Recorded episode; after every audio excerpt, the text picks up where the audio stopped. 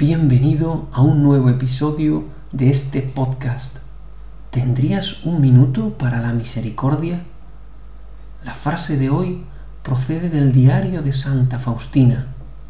En él leemos que Jesús le dice a Faustina, me queman las llamas de la misericordia, deseo derramarlas sobre las almas humanas.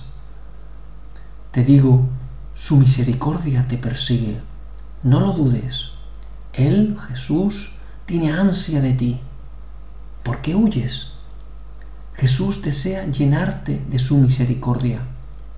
Acércate y bebe. Acércate y llénate. Acércate y prende fuego a tu corazón. Y no olvides que todo lo que recibas, entrégalo gratis a aquellos que te rodean, para que las llamas del corazón de Jesús también lleguen a otras personas. Jesús, en ti confío